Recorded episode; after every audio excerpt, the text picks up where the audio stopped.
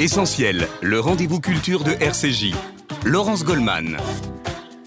Bonjour à tous, bonjour à toutes. Merci de nous rejoindre sur RCJ dans cette émission au cours de laquelle nous allons essayer de tirer les premiers enseignements du procès des attentats de janvier 2015, Charlie Hebdo, Montrouge, Hypercacher, un procès particulièrement long, difficile éprouvant qui s'est achevé le 16 décembre dernier et qui aura duré trois mois et demi. Jeudi, premiers enseignements car je crois qu'il faudra encore du temps avant de savoir si ces audiences qu'on nous avait annoncées comme historiques auront permis d'en savoir plus sur les mécanismes et le fonctionnement du djihadisme et du terrorisme islamiste qui sévissent dans notre pays. Pour essayer de comprendre, j'ai réuni autour de cette table trois invités qui proposent trois niveaux de lecture à la fois différents et complémentaires. Tout d'abord, Yannick Enel, bonjour. Bonjour. Vous êtes écrivain, auteur de plusieurs romans, lauréat du prix Médicis et vous avez suivi ces 54 journées d'audience pour le compte de Charlie Hebdo en publiant chaque jour vos chroniques de ce procès dans lesquelles vous rendiez compte de ce que vous perceviez, de ce qui se jouait devant cette cour d'assises spéciale, un regard à la fois très personnel et humble, plein de questionnements sur la nature humaine, souvent philosophiques en tout cas, qui à réfléchir. À vos côtés, maître Élie Corchia, bonjour. Bonjour.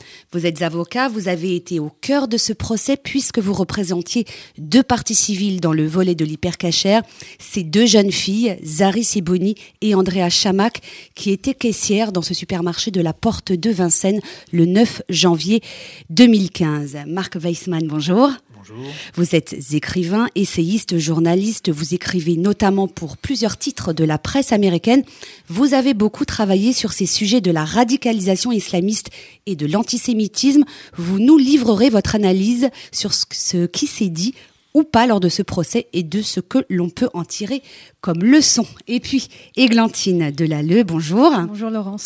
Églantine, nous avons suivi ensemble les audiences de ce procès. Vous partagerez avec nous votre expérience et votre ressenti de jeune journaliste. Je voudrais commencer euh, avec vous, Elie euh, Corchia. Comment vont vos clientes, Zari Siboni et Andrea Chamac? Comment ont-elles réagi après l'annonce du verdict de ce procès? Alors, elles vont bien. Elles, euh, elles, sont en Israël, elles, elles, elles, sont dans une reconstruction depuis ce, depuis ce terrible attentat et cette prise d'otage du 9 janvier 2015. Elles attendaient effectivement ce, procès de façon différente puisque Andrea euh, est restée en Israël et donc je la tenais informée au fur et à mesure de l'avancée euh, euh, des audiences. Et quant à Zari, effectivement, elle s'était organisée dans des conditions extrêmement compliquées, difficiles, notamment liées à la pandémie que nous connaissons. et elle a réussi à venir. Donc je dirais que pour elle, l'essentiel c'était d'être arrivée à venir à Paris pour témoigner ce 22 septembre dernier devant la cour d'assises. Et puis ensuite, euh, elle était repartie euh, en Israël et elle aussi, je l'ai tenue informée jusqu'au terme du procès. Et elles sont soulagées que cette page judiciaire euh, soit tournée, en attendant éventuellement évidemment que nous puissions avoir un procès en appel pour deux accusés, on en parlera. Mais je dirais que ce procès, avec l'importance que nous connaissions de ce procès, a connu une vérité judiciaire qui a été rendue et pour elle c'était déjà très important. Donc c'était un, euh, c'était un, palier, je dirais, dans leur reconstruction. Et ce sont deux jeunes filles qui maintenant, évidemment, vont continuer leur parcours et elles ont la vie devant elles. Euh, le témoignage de Zari Siboni, il, aura euh, été l'un de ceux qui ont beaucoup marqué euh, lors de ce procès. C'est elle, notamment, qui a raconté avec beaucoup de force et de courage cet antisémitisme féroce de Koulibaly. Yannick Enel, vous avez été particulièrement bouleversé par cette jeune femme. Vous lui avez consacré l'un de vos articles et vous aviez confié au micro de RCJ que vous pourriez écrire des pages et des pages sur Zari Siboni. Je ne sais pas si vous vous en souvenez. Qu'est-ce qui vous a intéressé Qu'est-ce qui vous a touché particulièrement? Chez cette jeune femme oh, ben, Je crois que c'est son l'intensité de sa parole, son intégrité, et je dirais le, niveau, j'ose dire le niveau métaphysique euh, dans lequel elle se, elle se plaçait au moment de son témoignage, et sans doute euh, niveau auquel elle, s'est placée euh, comme elle le pouvait au moment de, de, de cette prise d'otage, enfin de cette scène de crime. Moi, ce qui m'a frappé, c'est qu'elle racontait des choses qui qui venaient de très très loin, euh, des descentes, des montées. Elle était celle, vous vous en souvenez, que Koulibaly avait chargé euh, d'aller euh, sans cesse dans la chambre froide en bas, puis de remonter. Et elle avait été déléguée, si je puis dire presque choisie, élue par une figure démoniaque, celle de Koulibaly, et elle s'en est chargée, elle ne dit pas ça, mais je déchiffre ça quand elle parle, elle s'en est chargée avec quelque chose qui m'a fait penser à, à ce personnage de la mythologie grecque qui est Perséphone, qui est celle qui a accès aux, deux extrêmes de l'existence, enfin aux enfers, et à quelque chose d'autre. C'est un personnage très salutaire, enfin j'ai eu une, admiration euh, immédiate, comme un coup de foudre de, de intellectuel pour elle. Je la trouvais, euh, je ne sais pas si l'indemne existe, si la part d'indemne existe en nous, c'est-à-dire ce, ce, point où la damnation n'entre pas, où mais s'il existe, alors elle, elle l'a. Enfin, il, s'est passé quelque chose quand elle a parlé, vous voyez, qui était au-delà du judiciaire. Marc Weissman, vous étiez là hein, euh, au procès lorsque les, témoins, euh, euh, les victimes, anciennes victimes et anciens otages de l'hypercachère ont témoigné. Zari Siboni, elle aussi, elle vous a marqué particulièrement? Oui, bien sûr. Enfin, moi, j'ai été marqué par, par, par l'ensemble des témoignages en réalité, parce que d'une part, on, on, avait pour la première fois euh, le déroulé minutieux de tout ce, que les, tout ce que les victimes ont vécu durant ces trois jours et de tout ce qui s'est passé durant ces trois jours. C'est la première fois qu'on l'avait vraiment euh, euh, concrètement. Et d'autre part, les victimes étaient, ont fait preuve d'un... Ce qui, une des choses qui m'a frappé, c'est le refus du terme d'abord. parce qu'on parle de victimes là, mais mm. Tous ceux qui ont témoigné ont insisté pour dire qu'ils ne, ne, se présentaient pas comme ah, Surtout du côté de, Charlie Hebdo, en fait. Du côté de hein. Charlie. Ils ont demandé à ce qu'on les appelle des, survivants. Et euh, il y aurait beaucoup à dire là-dessus. Et, euh, j'ai été frappé par le courage qu'il a fallu à tous pour parler, et aussi sur la, par la densité humaine du témoignage. C'est-à-dire qu'ils euh, ils n'ont pas cherché à, esquiver la, la douleur qu'il y a à prendre la parole et, euh, euh, ni à la faire, euh, ni, ils n'ont pas non plus éludé, ils n'ont pas fui le fait de la, de la, de faire partager. C'est-à-dire qu'on a vraiment eu, pour, la, pour la première fois depuis qu'on parle de ces attentats, on a eu là le, le, la dimension charnelle de ce que c'est que la violence. Euh, Simon Fieschi, euh, euh, Charlie, est venu littéralement dans ce but, dans le but, il l'a expliqué à l'audience, hein, dans le but d'expliquer les dégâts d'une arme de guerre. C'était l'ancien webmaster. l'ancien webmaster de Charlie. Mais d'une certaine manière, tous ont fait ce travail. C'est-à-dire qu'ils tous sont venus expliquer la part charnelle de la violence et aussi psychologique dans, le cas de, de, l'imprimeur dont le nom m'échappe là. Euh, Monsieur Catalano. Oui, voilà, Monsieur Catalano. Le, le, C'était fascinant de voir l'impossibilité pour cet homme de, de, prendre conscience du, du courage dont il a fait preuve. Euh, il passait son temps à, à dire. Euh, on sent qu'il a, sur le moment, il ne savait, il n'a jamais su. Chaque seconde était une seconde de gagner, dont il ne savait pas, il ne savait pas s'il allait gagner la suivante pendant les, pendant le temps de, de, la prise d'otage. Et euh, donc cette façon de tenir bon et de ne jamais céder au, type qui est aux deux frères euh, Kouachi qu'il tenait en otage, était particulièrement présent dans, son, dans son témoignage. C'est un des témoignages qui m'a bouleversé et aussi euh, le témoignage de, de, dont on parle peu aujourd'hui, enfin les deux témoignages dont on parle peu aujourd'hui qui sont euh, ceux de, de, l'employé, le, j'oublie tous les noms, hein, euh, mais l'employé de, la, de, la, de la société euh, Sodexo au début, qui est venu témoigner de la mort de son collègue. Oui, la première victime. Jérémy Gantz. Jérémy, Gantz était, était assez remarquable. Oui. Euh, parce que ça fait partie des, oubliés du, du, procès, en tout cas les oubliés par les médias. Et c'était très intéressant de voir surgir cette dimension de classe soudainement au sein du procès. C'est une des choses qui, sont, qui, qui, n'apparaît pas souvent. Mmh. Euh, donc on avait, on avait vraiment là la, la, la, la complexité de la, de, de, la violence, euh, la complexité de la situation disséquée par les, par les acteurs. Ce pas des acteurs, justement, mais par, par, les, par les témoins eux-mêmes. Mm. Maître Corchia, euh, un mot sur, euh, encore une fois sur Zari Siboni. Euh, comment est-ce qu'on prépare un témoignage de cette nature devant un, procès d'assises? C'est un travail que vous menez en commun avec votre bien Sûr, bien sûr, bien sûr. Je, je me doutais. Alors, on prépare les choses. On ne sait jamais comment elles vont se dérouler au moment, euh, à l'instant T. Euh, je dirais que là, dans ce cas-là, euh, les choses se sont déroulées d'une façon encore plus intense, très sincèrement, que j'aurais même pu l'imaginer. Parce qu'il y a les choses que l'on vit en direct dans un procès comme ça, dans une cour d'assises. Et c'est vrai que la préparation de ce témoignage, nous l'avons, nous l'avons faite ensemble avec, avec Zari, à de nombreuses reprises. Nous en avons parlé beaucoup.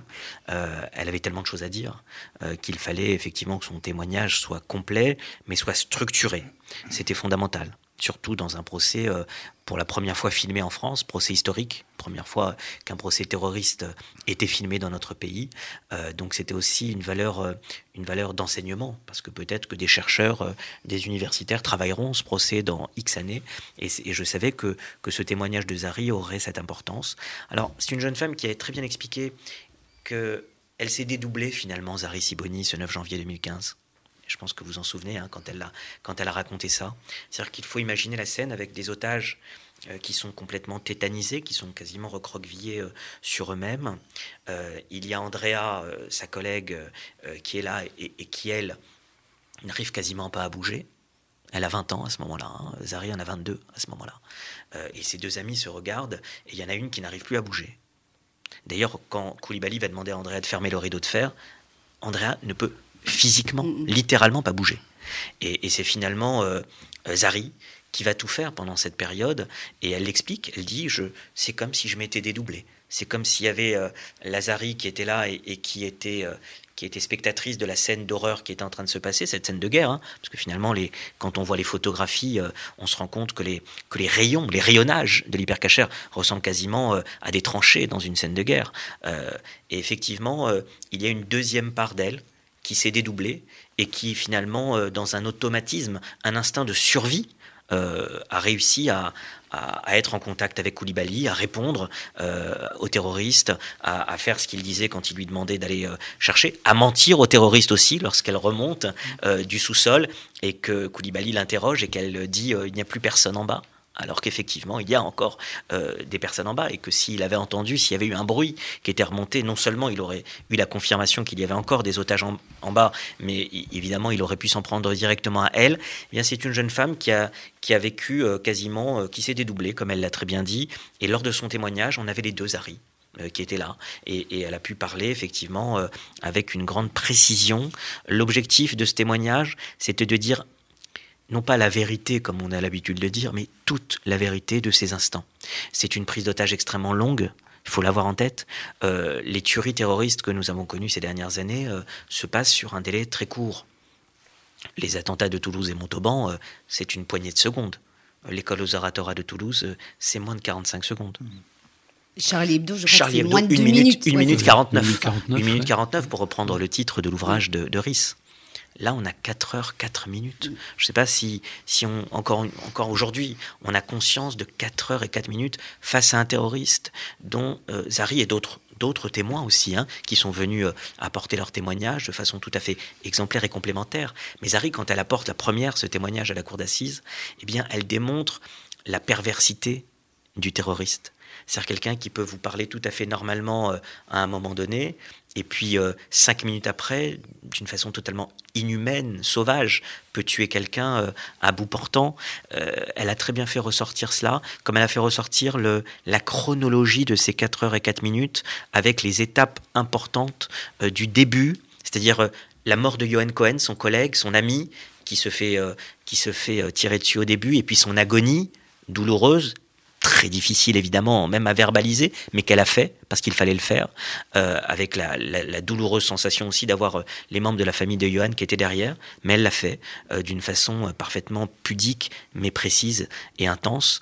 Et puis jusqu'à jusqu'au moment où les forces de l'ordre donnent l'assaut et où là elle nous raconte comment ce rideau de fer se lève d'une façon très doucement et elle dit euh, c'était horrible parce que ce rideau de fer on, aurait voulu qu'il s'ouvre plus vite et puis elle, nous a relaté cette tension jusqu'à la libération totale lorsqu'elle entend euh, il est mort en parlant du, terroriste et où là c'est un retour à la vie lorsque vous avez ces otages on le voit d'ailleurs sur certaines images qui ont circulé depuis quand on voit les otages sortir en courant du magasin après avoir vécu ces quatre heures d'enfer. C'est un témoignage effectivement je pense qui restera euh, dans l'histoire de ce procès comme un moment de de vérité judiciaire importante. Églantine Delalleux, je le disais euh, en présentant cette émission, vous avez euh, suivi pour RCJ euh, ce procès. Vous êtes une jeune journaliste. C'est la première fois que vous étiez confrontée de si près à des récits de guerre, hein, on peut le dire. comment vous l'avez vécu? Après, sur un plan journalistique, c'était très intéressant. J'ai fait un peu de droit durant mes études, mais je connaissais très peu le monde judiciaire. Donc euh, personnellement, je pense qu'on a beaucoup, beaucoup appris auprès des avocats euh, et de la presse judiciaire. Après, sur un plan psychologique, c'était plus compliqué. Exactement. Euh, beaucoup d'émotions quand, les, par exemple, les images des, des locaux de Charlie Hebdo ont été diffusées dans la salle d'audience, pendant aussi les, les témoignages des, des témoins, des familles de victimes. Après, moi, dans les témoignages des, familles des victimes, j'ai été impressionnée parce que même s'il y a beaucoup, beaucoup de tristesse, beaucoup d'horreur, je, trouvais des petites bulles d'humanité et ça, c'était euh, assez euh, positif euh, dans la salle d'audience. Nous allons marquer une première pause dans cette émission. On se retrouve tout de suite après en compagnie de nos invités pour essayer de tirer les premières leçons de ce procès au long cours des attentats de janvier 2015.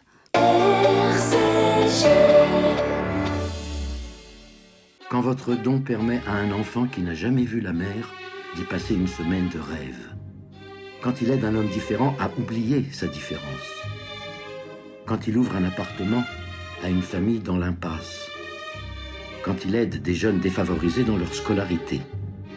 Quand votre don peut faire cela, alors votre cœur a eu raison. Fonds social juif unifié, votre cœur a toujours raison. Votre don, faites-le maintenant sur don.fsju.org. Le KKL, depuis 120 ans, une histoire extraordinaire. Une aventure qui mêle écologie, réalisation d'infrastructures et plantation d'arbres. Une histoire d'éducation sioniste et d'investissement dans le futur des jeunes générations. Le KKL, c'est la réalisation du rêve de ceux qui ont cru en ce miracle que l'on appelle Israël. Mais par-dessus tout, le KKL, c'est un amour indéfectible et un engagement pour la terre et le peuple d'Israël. Faites partie de cette aventure en soutenant le KKL de France. Faites votre don sur kkl.fr. Gauthier. Dans la vie, c'est important d'avoir des exigences. Mes meubles, par exemple, je les veux stylés et de qualité, mais surtout made in France. Vous aussi, meublé français, meublé Gauthier. En ce moment, offre exceptionnelle chez Meubles Gauthier Herblé, zone de la Patte d'Oie. Meubles Gauthier à Herblé. Retour dans cette émission après euh, la, clôture du procès des attentats de janvier 2015. Euh, Je voudrais à, présent que l'on aborde un des grands sujets qui a été soulevé euh, au, tout au long de, ces journées d'audience, celui de l'antisémitisme des trois terroristes Koulibaly et des frères Kouachi, et plus largement celui des djihadistes fanatiques qui sont dans notre, dans notre pays. Marc Weissmann, je l'ai dit, vous avez assisté à une partie de, ces audiences. Est-ce que vous diriez que ce procès aura marqué un tournant dans la reconnaissance de l'antisémitisme comme composante fondamentale de l'idéologie islamiste radicale? Ça reste à voir, l'avenir le dira si c'est vraiment ancré. Mais en tout cas, ce qui est sûr, c'est que au cours des audiences, on a vu pour la première fois apparaître clairement le lien qui, qui, entre antisémitisme et violence terroriste, qui est très difficile à expliquer en fait. Euh, parce que jusque-là, aucun journaliste n'a vraiment expliqué pourquoi on met ensemble l'hypercachère et Charlie Hebdo. Quel est le lien euh, Est-ce qu'on est vraiment... Si, si on est dans le, dans le débat sur la liberté d'expression, qu'est-ce que l'hypercachère vient faire là-dedans? Euh, donc comment est-ce que les deux se, lient on, oublie la plupart du temps que euh, une semaine avant les attentats de janvier, le nombre d'incidents antisémites répertoriés par le ministère de l'Intérieur fin 2014 s'élevait à 800 pour l'année, c'est-à-dire plus de deux par jour. L'année avait été marquée par une montée en, puissance de la, de la dimension antisémite dans le pays à partir d'une manifestation d'extrême droite qui était euh, jour de colère.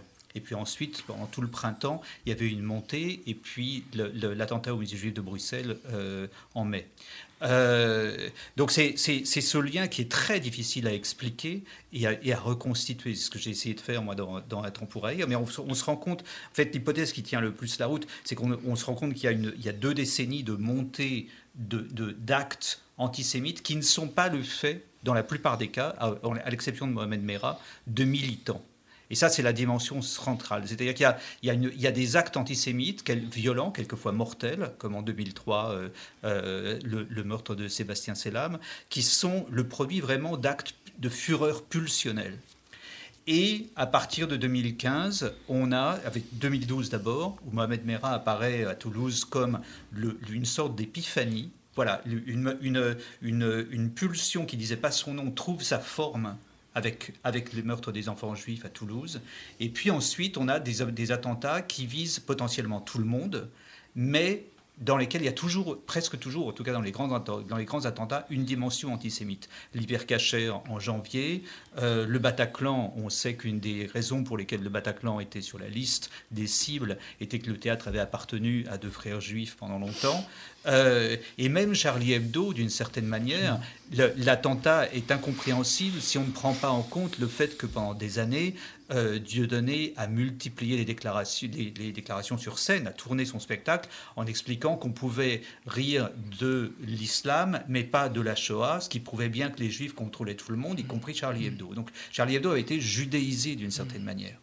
Donc c'est, cette, cette, je finis là-dessus. Euh, c'est, y a, tout se passe comme si euh, il existait un alphabet de la haine en quelque sorte, chaque acte étant comme une lettre d'un alphabet de la haine que la propagande islamiste peut ensuite, euh, avec, laquelle, lequel la, propagande islamiste peut, peut, construire un discours qui va viser tout le monde, même quand les juifs ne sont plus les victimes, ils sont encore la raison, comme dit un des frères Kouachi euh, à son otage euh, Catalano pendant, les, pendant la, prise d'otage après le, meurtre, de, le massacre de Charlie Hebdo. Tout ça, c'est à cause des Juifs.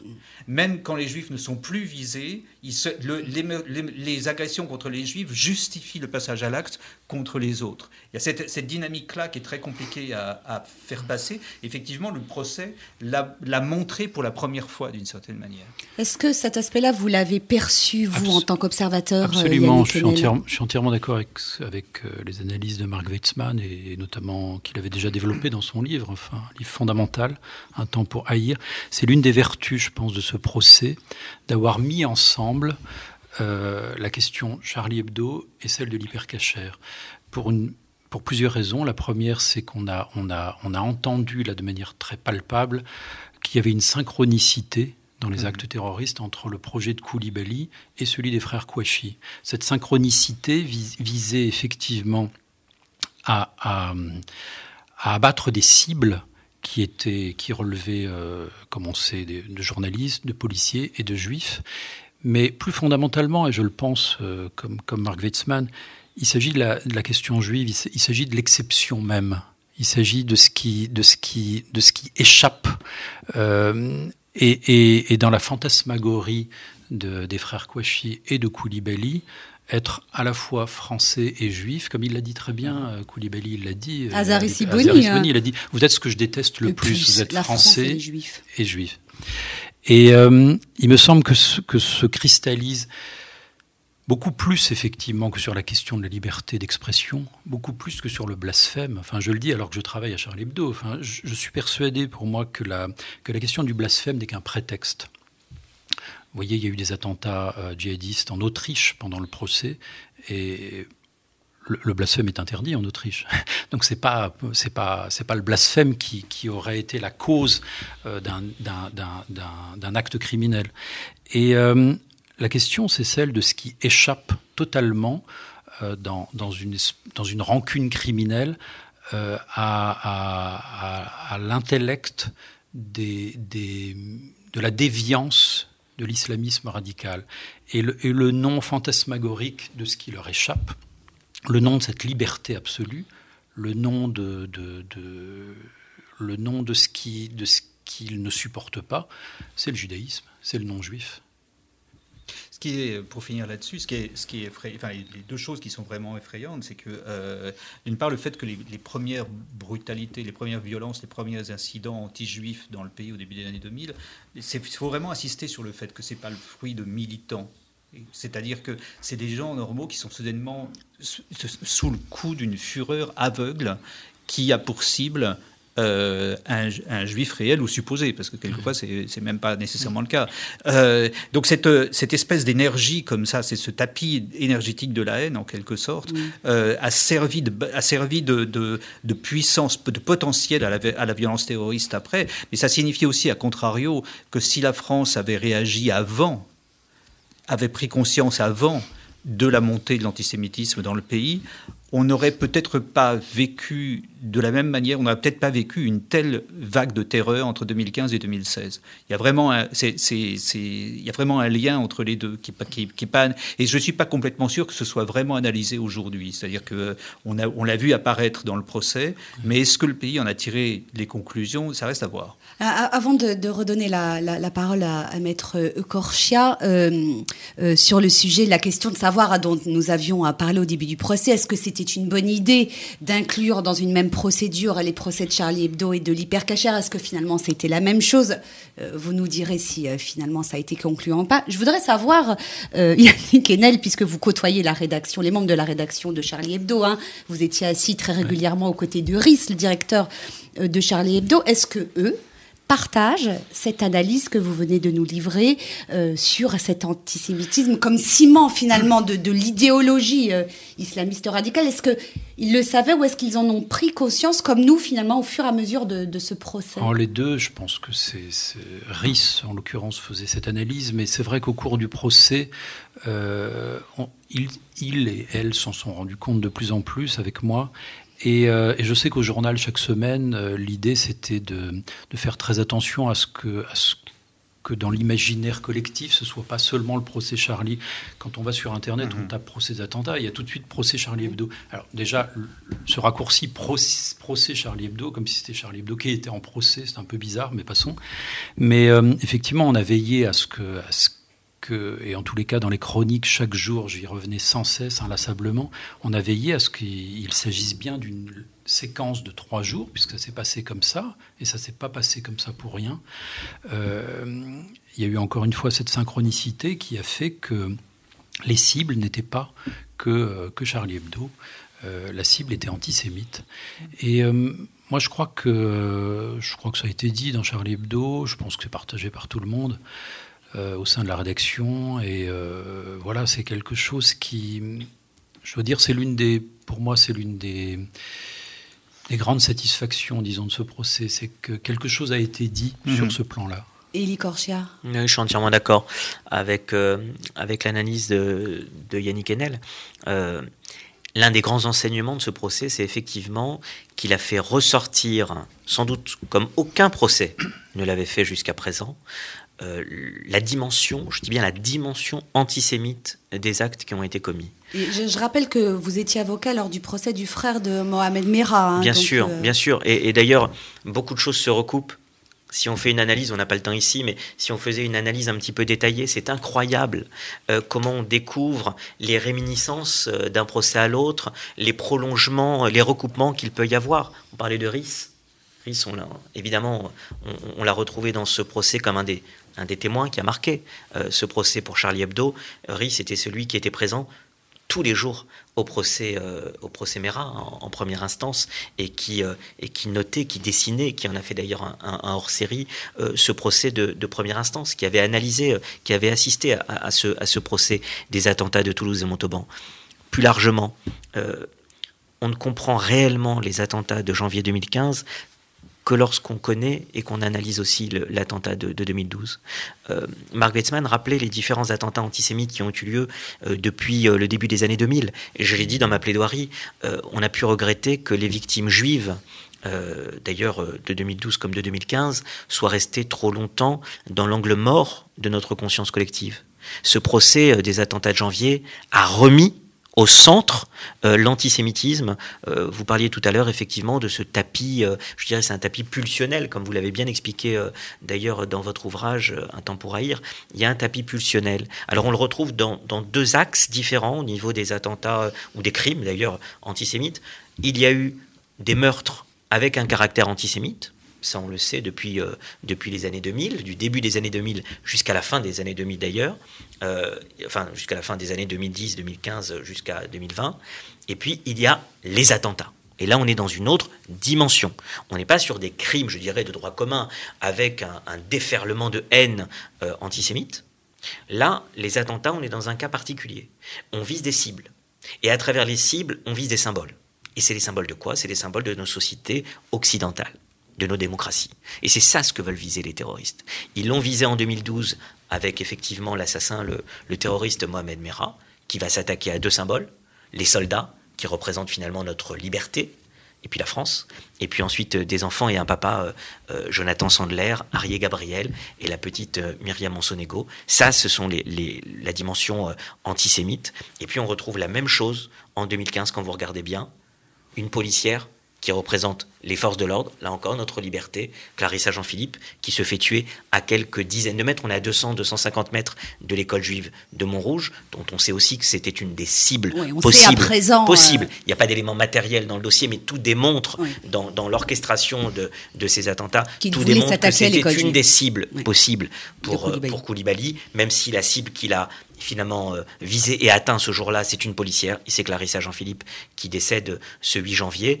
Mais quand vous regardez bien, Clarissa Jean-Philippe, elle est entre le premier symbole qui est visé, c'est le 7 janvier, la liberté d'expression, Charlie Hebdo, et vous avez très bien rappelé tout à l'heure cette dimension aussi quelque part sous-jacente liée à l'antisémitisme, les caricatures qu'on vient combattre pour Charlie Hebdo, eh bien, ce sont euh, finalement, elles répondent aux caricatures sur la Shoah euh, que, que Dieudonné notamment euh, mhm. avait mis, avait mis en, exergue. Et puis, évidemment, le 9 janvier, on, a, on atteint des Juifs à quelques heures de Shabbat parce, qu'ils parce représentent. Et donc, finalement, quand on y réfléchit, les trois séries d'attentats commis par Mohamed Merah en 2012 préfigurent déjà les trois attentats qu'on va connaître en janvier, 2015, comme les quatre victimes, pour moi, hein, les quatre victimes de l'école juive de Toulouse, finalement, euh, sont en lien aussi avec ces quatre victimes euh, que nous avions euh, connues en janvier 2015. Puis la dernière chose que je voudrais dire, qui est aussi un prolongement, c'est que finalement, le frère du terroriste est condamné à 30 ans de prison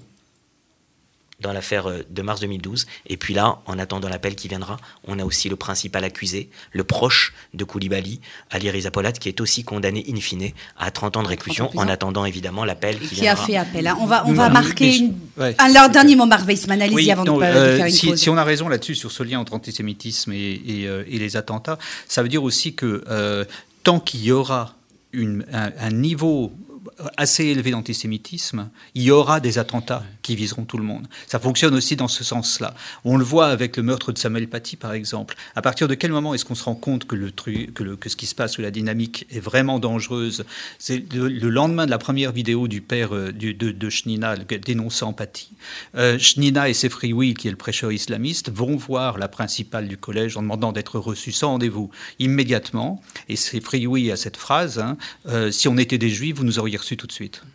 Et ça, c'est là, on se rend compte qu'il y a quelque chose qui va déraper parce que la pulsion antisémite est présente. Restez avec nous sur RCJ. Après une pause musicale, nous nous retrouvons en compagnie de mes invités pour parler et continuer à parler de ce procès des attentats de janvier 2015. À tout de suite sur RCJ.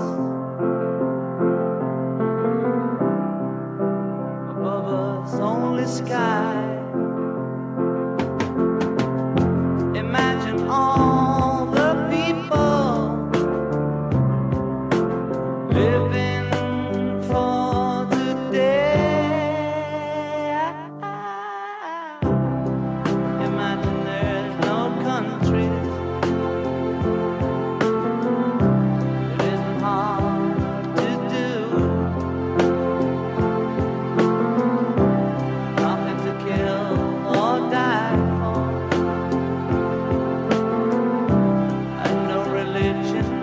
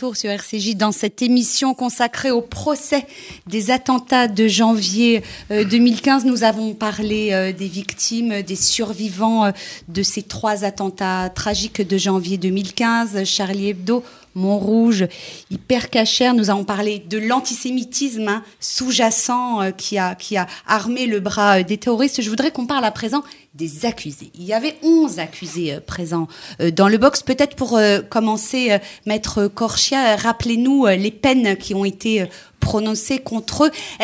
ça a un peu surpris tout le monde, je crois. Elles étaient en deçà de ce que le parquet général avait requis Est-ce que ça a été une surprise pour Pas toujours, pas toujours, mais grandement. Pour certains accusés, effectivement, c'était le cas. Si on veut faire très simple et de façon très pédagogique, euh, pour faire court, euh, on a trois types de, peines. Parmi les accusés présents, il y avait trois accusés qui sont en fuite, euh, j'y reviendrai pas, qui ont été condamnés aussi. Mais parmi les, les 11 accusés présents, on a trois types de peines. On a des accusés qui ont été condamnés pour association de malfaiteurs. C'est-à-dire, d'abord, ils ont tous été condamnés. Personne n'a été acquitté dans ce dossier, c'est important de le rappeler. Euh, même ceux dont on disait qu'ils étaient innocents, euh, qu'ils étaient dans le box, euh, alors qu'ils étaient, alors qu'ils n'étaient pas coupables, ils ont tous été reconnus coupables. Après, il y a trois types de, de condamnations. La première, donc pour les associations de malfaiteurs, il faut bien dire que la Cour d'assises, contrairement à ce qu'on nous disait, euh, elle va rendre une décision, vous verrez, qui est complètement cadenassée par ce que veut, par ce que dit l'opinion publique. Non, la Cour d'assises, quand elle a estimé qu'il n'y avait pas suffisamment d'éléments euh, qui pouvaient euh, permettre d'entrer en voie de condamnation pour terrorisme, pour des faits de terrorisme, eh bien elle a décidé qu'il n'y avait pas de condamnation pour association de malfaiteurs terroristes. Ça, c'est très important. Donc, ils ont été et donc, du coup, on a des peines de peine inférieures à 10 ans. Donc, du coup, on a des peines plus faibles. effectivement, vous avez ce premier groupe qui va de, de peines qui sont de, les peines qui sont de 4 ans à 10 ans de réclusion criminelle. Et ça, c'est important parce que c'est finalement pour 7 accusés, avec un certain nombre de requalifications. Et la Cour a estimé qu'il n'y avait pas, en tout cas, on ne pouvait pas juger que ces accusés savaient qu'ils participaient à une association de malfaiteurs en lien avec une entreprise terroriste. Donc ces sept accusés-là ont été condamnés pour association de malfaiteurs de 4 à 10 ans. Ensuite, il y a une deuxième catégorie qui concerne trois accusés qui ont été condamnés euh, en ce qui les concerne pour association de malfaiteurs terroristes. Donc eux, qui connaissaient euh, Koulibaly principalement, puisque Yannick a parfaitement rappelé que que euh, ces trois attentats sont liés par la synchronicité, par le fait qu'ils ont été pensés, euh, orchestrés ensemble par les trois euh, terroristes. Mais là, eux connaissaient principalement, effectivement, Koulibaly. Et il a été jugé par la cour d'assises que pour ces trois accusés, il y a effectivement association de malfaiteurs terroristes. On est tout de suite dans des peines plus importantes. Et là, effectivement, on est sur des peines de 13 ans, de 18 ans et de 20 ans. Et un seul de ces condamnés, euh, un seul de ces condamnés a fait appel, donc effectivement les autres, pour les autres, non non, là on est sur les accusés AMT, euh, donc euh, sur sur Willy Prévost, Nézar Pasteur Alouatik et Amar Ramdani, et un seul a fait appel, ce qui veut donc dire que pour les autres, eh bien il n'y aura pas, en tout cas, de nouveaux procès les concernant directement. Et enfin, le dernier accusé, le premier si j'ose dire, mais comme dirait l'autre, les derniers sont les premiers, eh bien, euh, pour Ali Rizapolat. C'est lui qui a fait beaucoup parler de lui euh, pendant ce procès. Euh, qui a fait beaucoup parler de lui, mais bon, qui, en tout cas a, choisi de se défendre comme il le souhaitait, en rapport avec sa personnalité. Eh bien, lui, il a été condamné à 30 ans de réclusion criminelle, non pas pour association de malfaiteurs terroristes, mais pour, complicité, euh, dans les assassinats, et donc dans les différents assassinats qui ont été commis ces 7, 8 et 9 euh, janvier. Voilà ce qu'il faut retenir, et lui a fait appel, donc on a deux accusés qui ont fait appel, et c'est pour ces deux accusés-là qu'il y aura effectivement un, nouveau procès devant la Cour d'assises spécialement composée dans, dans un certain nombre de mois. Euh, Yannick Enel, vous vous êtes longuement interrogé hein, sur la personnalité euh, de, de, ces 11 accusés, sur leur profil. Euh, comment est-ce que vous avez interprété leur attitude de refuser de se confronter à la vérité? Comment vous les avez perçus? Vous avez souvent fait référence à Dostoïevski? Oui, ça ce sont mes lubies personnelles, mais, mais disons que c'était absolument passionnant pour un romancier d'avoir, si je puis dire, à disposition pendant trois mois et demi euh, onze personnes euh, qui tentaient désespérément de se défendre. Quand vous dites qu'ils ont essayé de ne pas se confronter à, la vérité, je ne sais pas si on peut le leur reprocher. C'est légitime lorsqu'on est, accusé. Alors légitime, oui. je ne sais pas si ce mot est, exact, mais naturel. Voilà, naturel euh, du moins. La, vérité, euh, il, s'agit en l'occurrence pour eux de la, de la diluer, de la masquer, de la dissimuler. Moi, ce qui, ce qui m'a surtout frappé, c'est moins leurs mensonges ou les catégories de mensonges qu'ils utilisaient. Ils, sont des, ils sont très forts. Enfin, euh, dans l'escroquerie par rapport à la parole, c'était la platitude de, de de leur monde et la manière dont c'est organisé, dont c'est réorganisé devant nous, ce qu'on appelle un attentat. Enfin, on, a pu voir qu'un attentat, ça, se monte avec des choses, ça, comment dire, ça s'élabore avec du concret, ça s'élabore euh, au fond des garages en province avec du trafic de voitures, ça, ça s'autofinance, parce que Koulibaly a entièrement autofinancé euh, ses actes. Je pense que ça a coûté, je crois, quelqu'un l'a dit à la fin, à peu près 60 000 euros. Et il, a, il, a, il y a des, escroqueries à la voiture, des escroqueries à l'assurance. Tous ces gens qui font partie d'une nébuleuse, on s'est rendu compte que ce n'était pas des seconds couteaux, mais plutôt des participants parfois involontaires ou ignorants ou lâches, euh, ou essayant de ne pas savoir plutôt. Euh, c'est des participants à, l'élaboration d'un acte qui finalement euh, était quand bien même il, pas, il ne l'aurait pas voulu, qui était un acte terroriste.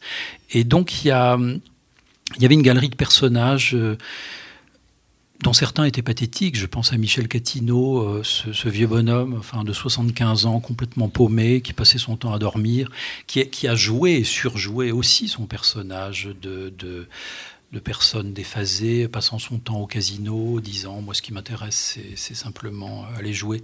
Il y a Ali Reza Polat qui était dans la flamboyance surjouée, là aussi, du grand banditisme auquel il n'appartient peut-être même pas au fond. il avait des capacités de frime euh, au-delà de, ses capacités réelles. Mais ils n'ont tous parlé que d'une chose, c'est de l'argent. Il y a même, je me souviens Koulibaly, on a rapporté cette phrase que je trouve stupéfiante. Koulibaly aurait dit à quelqu'un Mon argent est plus cachère que le tien. Qu'est-ce que ça veut dire? Enfin, vous voyez, le, sacré et l'argent il y a une telle collusion qu'à la fin, finalement, le seul sacré, c'est pas du tout Allah, c'est même pas une déviation d'Allah, c'est l'argent, en fait.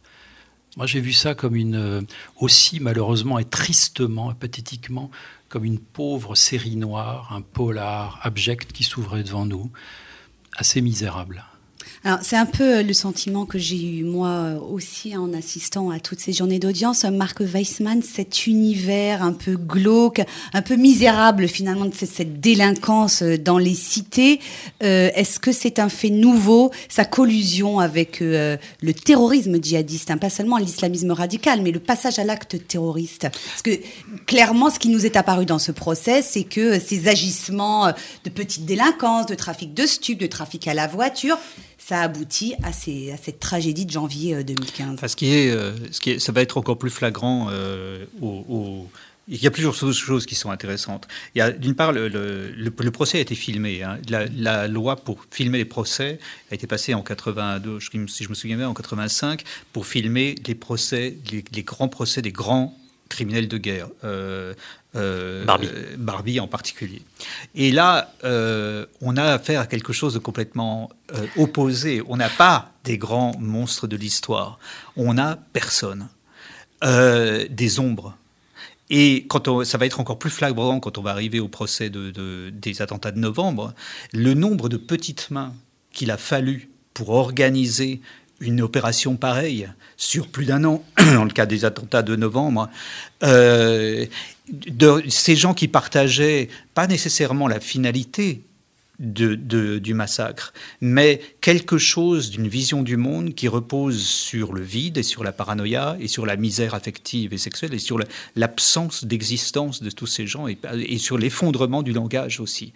C'est-à-dire que c'est des gens qui sont incapables d'articuler une subjectivité propre. Ça s'est vu au procès là, des attentats de janvier. Ils, arrivent, ils ont beaucoup de mal à dire je et à dérouler une histoire qui soit pas une succession d'étapes absolument de, de nulles. Enfin, euh, le décliner de la subjectivité est pratiquement impossible. Et plutôt que Dostoïevski, moi, c'est Beckett qui, qui, me semble l'écrivain. S'il faut vraiment citer un écrivain, c'est Beckett que je, qui me vient en tête parce que euh, on, on, le voit aussi dans, les, dans la préparation des attentats de, novembre. Enfin, les gens, les, les gens, les, les PV d'audition qu'on a pu avoir, la, la, manière de parler de gens, de ces gens qui ont réussi à mettre en place des attentats qui demandent une logistique énorme et qui sont incapables d'articuler deux phrases pour se fixer un rendez-vous et de s'y tenir.